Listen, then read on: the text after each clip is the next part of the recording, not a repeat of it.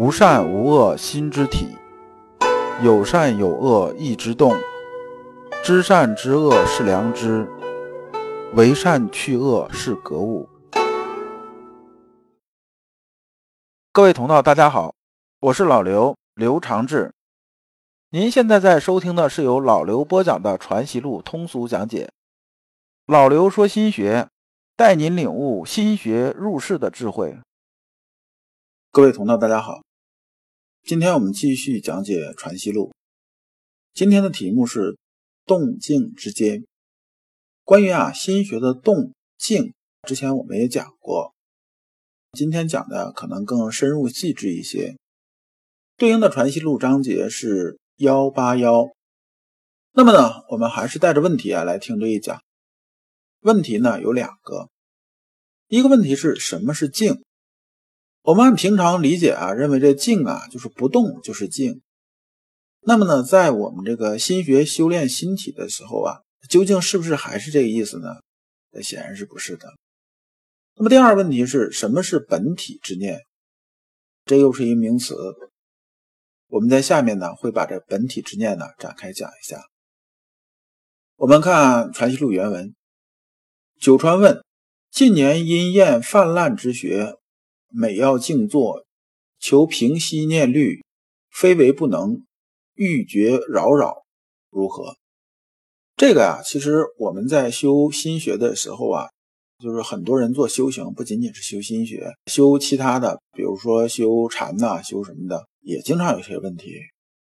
老刘呢，在私下里也经常有人来问，说你看我这个概念或者是这个阶段，呃，这点意思我搞不太懂。说老刘，我问问你，你跟他聊着聊着呀，就有什么问题出来了？你跟他讲啊，是用儒学修心性的方式跟他讲，他就跟你扯这个佛学的事儿。然后呢，你跳到佛学这边呢，用佛学对等的概念呢跟他谈的时候啊，他又谈到这个基督教去了。所以啊，这基本上跳来跳去就这样子。后来我发现呢，他们之所以啊修了很长时间呢，一点进境都没有，总想啊博采众家之长啊。其实你知道，博采众家之长，它是有前提的。那什么前提啊？你真到啊开宗立派这种水准，就是达到宗师这种水准的，你这时候啊能在上面往下看，就是能俯视的时候，你真的这时候能看得清楚啊各派所长所短，你能看得比较清楚。但是啊，你的水平没有达到这种水平的时候啊，你只能是人云亦云的，或者你自己看的那个不是客观事实。打个比方啊，比如说啊，我们如果说修身呢，就像这个爬山一样啊，我们刚开始从山脚下往上爬，爬之后啊，这个因为我们的高度太低嘛，比如说我们只到山腰这个位置，你去往四外看的时候，你看别的山的时候，你能看着全貌吗？你看不着全貌的，你只能看的东西啊，就是盲人摸象，而盲人摸象，你看到的东西明显啊它是不准确的，它不是真相。只有什么呢？只有你爬到顶峰的时候，而且呢，你的山还足够高，这时候啊，就是会当凌绝顶，一览众山小。你在看别的山的时候，基本就能看到全貌了。那么，只有有这个水准的时候啊，你才能讲到什么叫博采众家之长，否则的话，你是没有资格谈这个的。而呢，这边采采，那边采采啊，泛滥之学啊，就有什么毛病出来了？就是四处挖井啊，最后留了一地坑。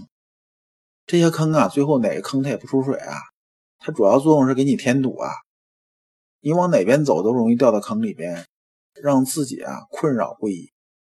实际上呢，如果啊你挖一口井啊，努力啊这么大工作量的话，可能早就出水了。但是你四处挖井啊，这时候啊不但不出水，消耗的精力啊、时间呢这些东西又很大，反而啊欲速而不达。我们有句话叫什么？生有涯，知无涯呀。意思是说呢，我们人生啊，它长度是很有限的，人一辈子也不过就三万多天，这还得说你活的年纪足够大，那有的人可能还到不了这些。那么知识呢，那肯定是不止这一点的。你随随便便找一个市的图书馆，它藏书都不止三万册的。你在那看，你一天看一本，是不是啊？你这辈子你也不可能把这个图书馆里面书全看完的。所以呢，我们要知道什么呢？要知道挖井的时候啊，你得摁住一口井啊往下挖，不能四处挖。我们呢修心学呢，你就老老实实、扎扎实实的修心学，不要今天看看心学，明天看看佛学，后天又看看这学，大后天又看看那学。看来看去啊，除了让自己啊非常困扰之外，你基本上是没什么进展的。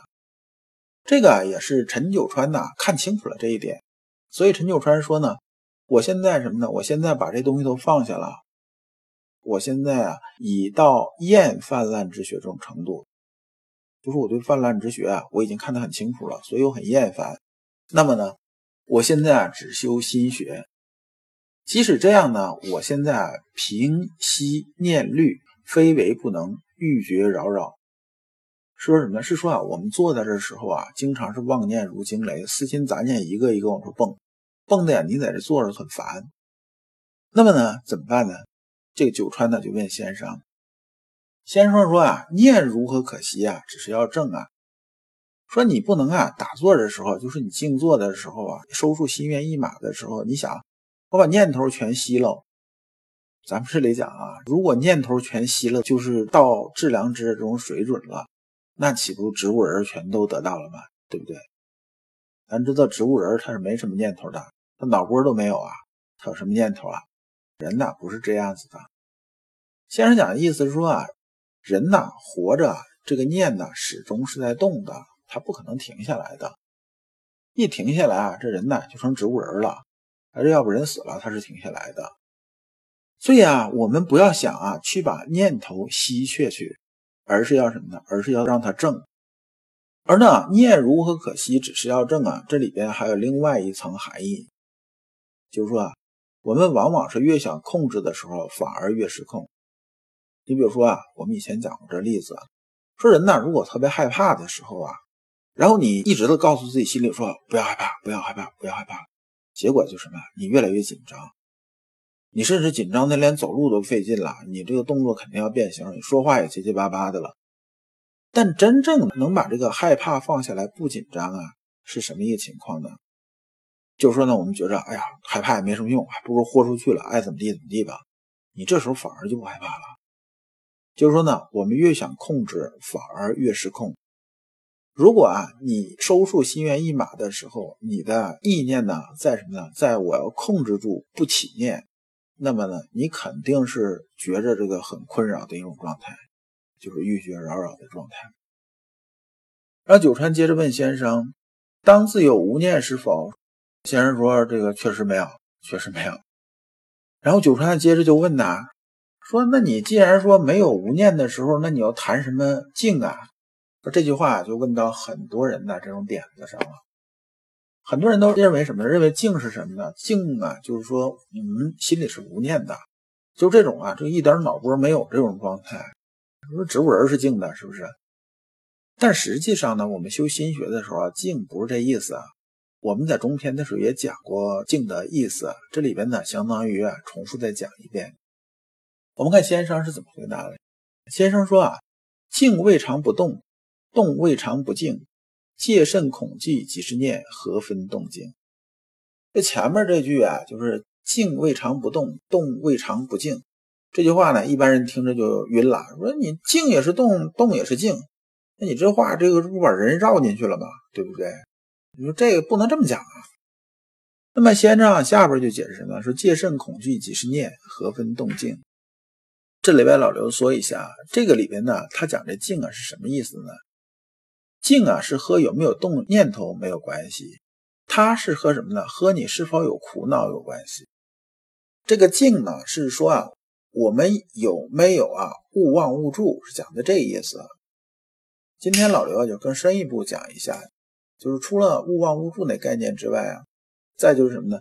我们静的时候啊，就是我们心意里是一点苦恼没有这种状态，这是静的状态。开始有苦恼了，那么呢？就已经是动了。那我们都知道，光明磊落的念头是没有苦恼的，私欲的念头才会有苦恼。所以念头只要是正的，就是静。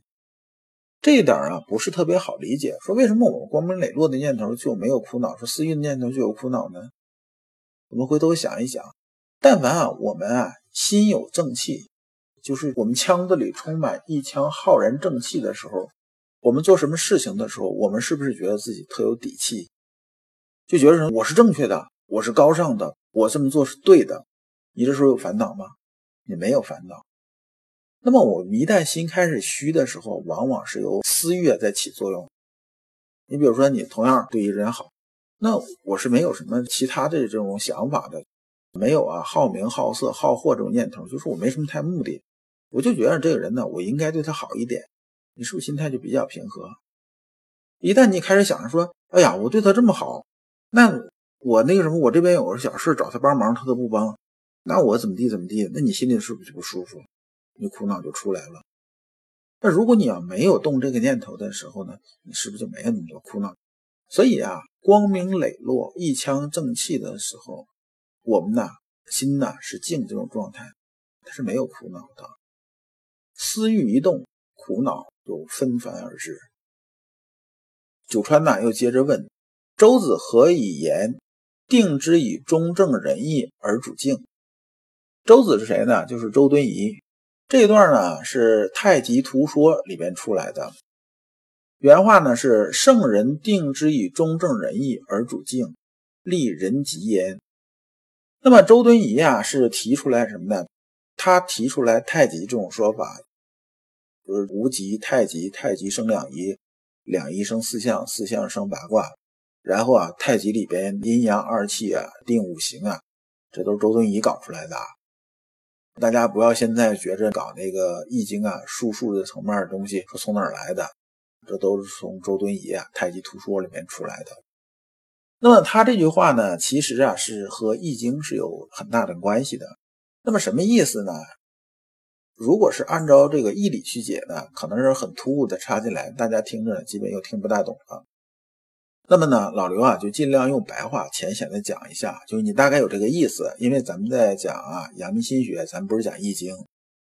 这意思是说呢，中正仁义啊，它定义什么？定义成啊，作为人来讲，它是静这一块的东西。我们知道，阳极生阴，阴极生阳，静极生动，动极生静。就是说呢，只要两个极呀达到极点之后，必然是反转。那么这就讲啊，而主静立人极焉，就是说呢，作为人来讲，最静这一块那么就是中正仁义。中正仁义是什么呢？就是心中一团浩然正气啊。只有啊，在这个极静的这种情况下，人呢才能开始发动起来，才能对外表现出了什么呢？表现出仁义礼智信这些东西。那么这里边呢，为什么讲太极这个概念呢？就是在这个地方讲太极呢，说啊静啊其实是定在良知的本体上，就是静啊它是在哪儿？它在良知本体上，本体呢是在我们腔子里边。我们以前讲这个本体啊这东西啊讲过无数次了，这就不说了。只有我们本体里边呢，我们可以把这个心的这个本体想象成什么呢？想象成一个容器，比如说这一杯子。那么呢，只有这个杯子里边呢，它里边装这个水啊。它一点杂质没有，那么这个气息呀，它才能啊运转起来。天之大德是什么呢？是生生不息呀。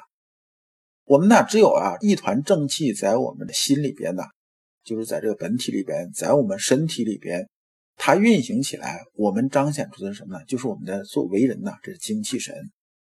然后呢，这个精气神呢，是反过来会补什么？补这一腔正气，而这正气呢，会推动精气神。这就是什么呢？循环起来，动静之间循环起来，就是生生不息。先生的解释说啊，无欲故静，是静亦定，动亦定的定字，主其本体也。借句之念是活泼泼的，此是天机不息处。所谓为天之命，故目不已，一息便是死。非本体之念，即是思念。这这句啊，有一句引文，就是这个“为天之命”这一句啊，这是从《诗经·周颂·为天之命》里面出来的。这个翻译成白话的意思是说，上天所赋予人的命运悠远深邃啊，意思是说呢，在冥冥之中啊，总有一只看不见的手在主宰人的命运，但是呢，这个主宰是永不停歇的。也就是我们讲的是天之大德曰生，就是说讲的生生不息，讲的是这个意思。其实啊，这个《诗经·周颂》呢是歌颂那个周文王的，展开了我就不去说了。先生回答啊，最后点睛之笔是什么呢？说是一息便是死，非本体之念，即是思念。这个思念这里边呢，是和私欲的意思啊是差不多的，或者说就是私欲。那么呢，先生讲的意思是说呢，本体之念呢，就是本体里边应该有的念是什么呢？就是良知。那么只要啊，这个不是纯粹良知啊，不是这一腔浩然正气呢，那么就是什么呢？就是有思念，有思念呢，那么就是动了，就不是静了。这章啊，因为牵扯到这个形而上的东西比较多，大家啊听的时候啊，在理解的时候呢，要注重啊体会一下，可能一次听不大懂，但是呢，对照前后文呢，慢慢理解，基本上还能搞得清楚的。如果你不知道如何进入心学殿堂，如果你在为人处事时经常左右为难，如果你在入世践行时经常茫然无措，那么你可以加老刘的微信。老刘的微信是老刘说心学的首字母加三个六。老刘为你答疑解惑，带你趟过晦涩的暗河，到达智慧的彼岸。这一讲啊，我们就讲完了。下一讲讲。绝技尘嚣的功夫，感谢诸君。